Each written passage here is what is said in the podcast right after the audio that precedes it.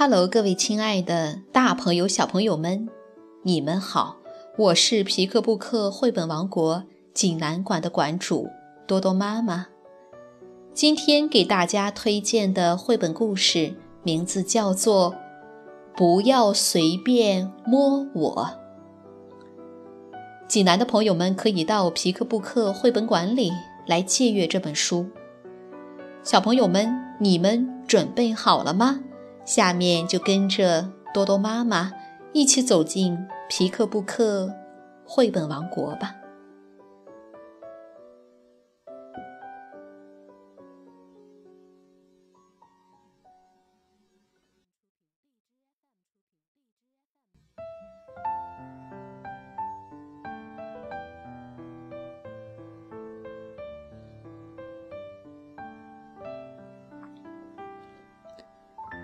不要随便摸我。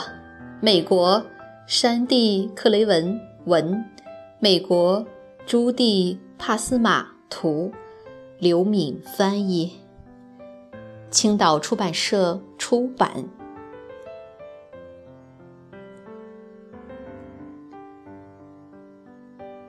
每天晚上，吉米入睡前，妈妈都会和他聊聊天。他们会聊聊有趣的事、开心的事，甚至无聊的傻事。有时候也会讨论一些严肃的话题。有一天晚上，妈妈对吉米说：“我好喜欢搔你的肚子呀。”她轻轻地在吉米身上搔痒，惹得他咯咯咯地笑。我也好喜欢抱你，妈妈说着，把吉米紧紧抱在怀里。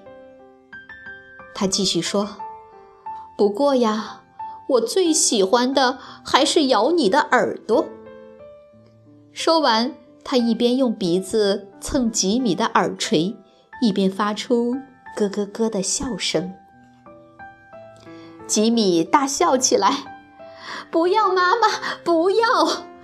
他边笑边喊：“妈妈说，好，你要我停下来的时候，我就会停下来，对不对？”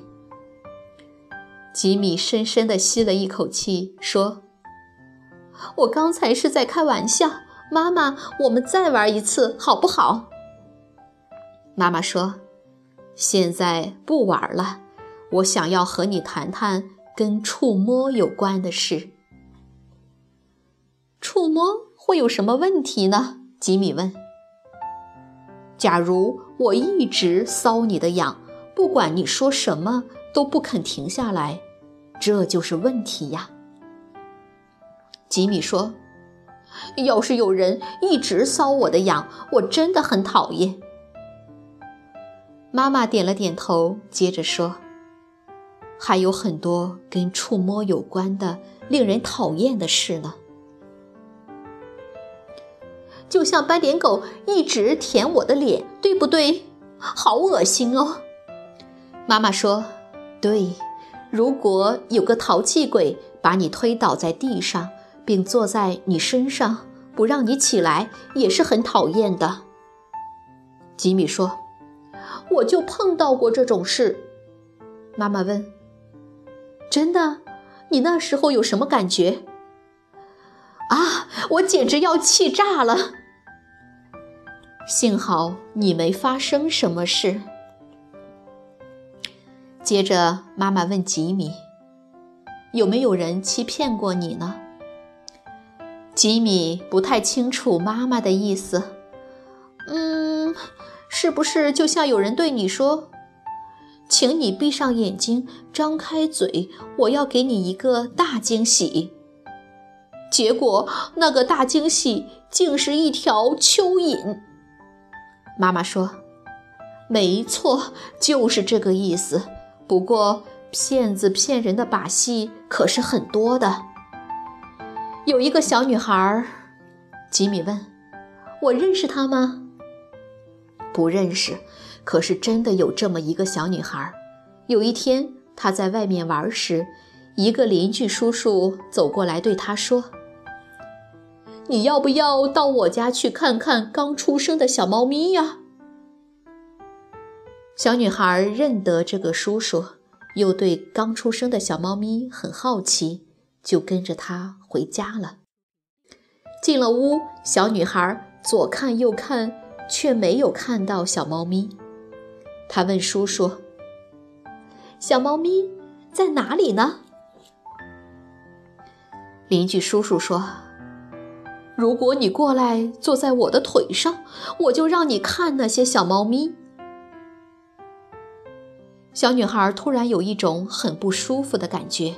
她说：“我想回家。”但是，那个邻居叔叔竟然把手伸进了她的内裤里。吉米惊讶地张大了嘴巴：“他真的那样做了吗？”“他真的那样做了。”妈妈点了点头。那个小女孩。立刻逃出了门。他成功逃掉了吗？是啊，他气也不敢喘地冲回家，把事情的经过告诉了爸爸妈妈。吉米问：“后来呢？”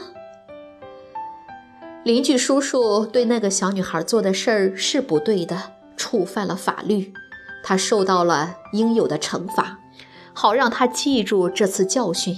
以后永远不再做这种事。妈妈，为什么有人会对一个小女孩做这种事呢？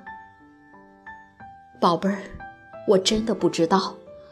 妈妈哀伤地摇着头说：“我只知道这种事情是会发生的。当然，如果大家都能像我们现在这样一起讨论这种事，孩子们就会懂得如何保护自己。”妈妈问：“在刚才的故事里，小女孩突然觉得很不舒服，你记得吗？”吉米点点头。很多人在遇到危险时会有一些特别的反应，就好像身体里的报警系统发出了警报一样，比如突然觉得很紧张，或者肚子很不舒服。所以。当你身体内的报警系统起作用的时候，你一定要加倍小心。吉米问：“我身体里的报警系统工作时，是不是让我有想要呕吐的感觉？”妈妈微笑着说：“可能吧，但也有可能让你变得敏感易怒，就像一只十分不安的猫一样。”这些感觉的作用就是要提醒你要小心。妈妈微笑着看了看吉米，继续说：“你的身体从头到脚都是属于你一个人的，你身体上的一些部位是特别私密的，就是你去游泳时穿泳衣遮住的地方，除非有正当理由，否则。”你绝对不能允许别人碰触那些地方，当然，你也不能随意触摸别人的隐私部位。吉米问：“要是我的屁股疼怎么办呢？”你说呢？哦，我会请你帮忙。遇到这种情况，你可以让我或者爸爸帮你看看。必要的话，你也可以让医生和护士帮你检查一下隐私部位。另外，帮小宝宝换尿布、洗澡、擦干净身体时，也会碰到宝宝的隐私部位，这些都是正常的触碰。现在，我们来模拟一下：如果有人想要把手伸进你的衣服里面摸你的身体。你会怎么做？我会让他把手拿开。没错，你首先要告诉那个人马上住手，但是要对一个个子比你高、年龄比你大的人说出这样的话，可能有些困难。我想我们需要练习练习。跟我说，住手！我不喜欢你这样做。吉米大声重复道。住手！我不喜欢你这样做。你说的很好，这样一来，那个人就会知道你的真实想法。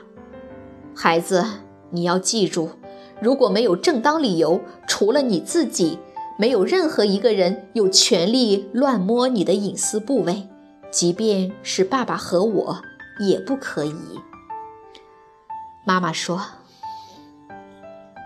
我知道，要说出制止对方行为的话，并不容易，因为小孩子总认为自己应该听大人的话。可是你要知道，有些大人的心理可能并不健康。”他们也会做错事，所以如果一个小孩子遇到了触摸这样的问题，那绝对不是这个孩子的错。有时候，一些大人或大孩子可能会诱骗你们这些小孩子去玩秘密的触摸游戏。这些游戏可能让你很好奇，想要去尝试一下。如果你碰到这种事，就算那些人要你保守秘密，也不要因为怕我生气，或是怕被对方嘲笑而不告诉我。如果我遇到了这样的麻烦，一定会告诉你的。吉米打了个呵欠。可是，妈妈，你猜猜看，我现在想做什么？你想做什么，宝贝儿？我想喝口水。妈妈笑着说：“我会帮你倒杯水来。可是你有没有记住我们刚才谈话的要点呢？”我全记住了，妈妈。要说不要，而且要快快离开。不管发生什么事，一定要告诉大人。还有，如果遇到了触摸问题，那绝对不是小孩子的错。